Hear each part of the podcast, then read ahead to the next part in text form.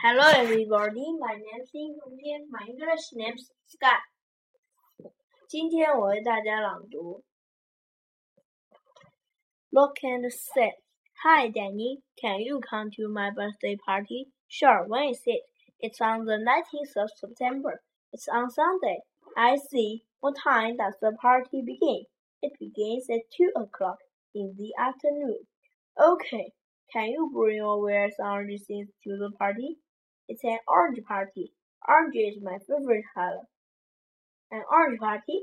That sounds interesting. I can't wait. It is Sunday, the 19th of September.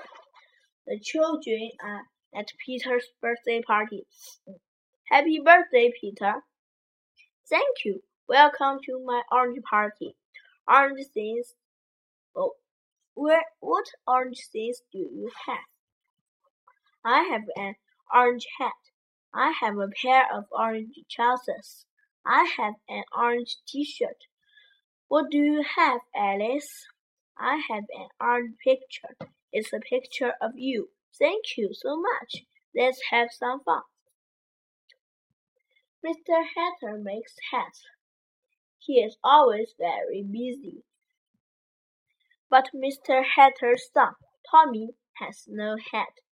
He is very sad. It is late at night. Mr. Hatter is very tired, but he is still working. The next morning, Tommy sees the smart new hat on his bed. Is it for me? Tom asks his father. Yes, it is, answers Miss Hatter. Today is the 4th of October. Happy birthday, Tommy.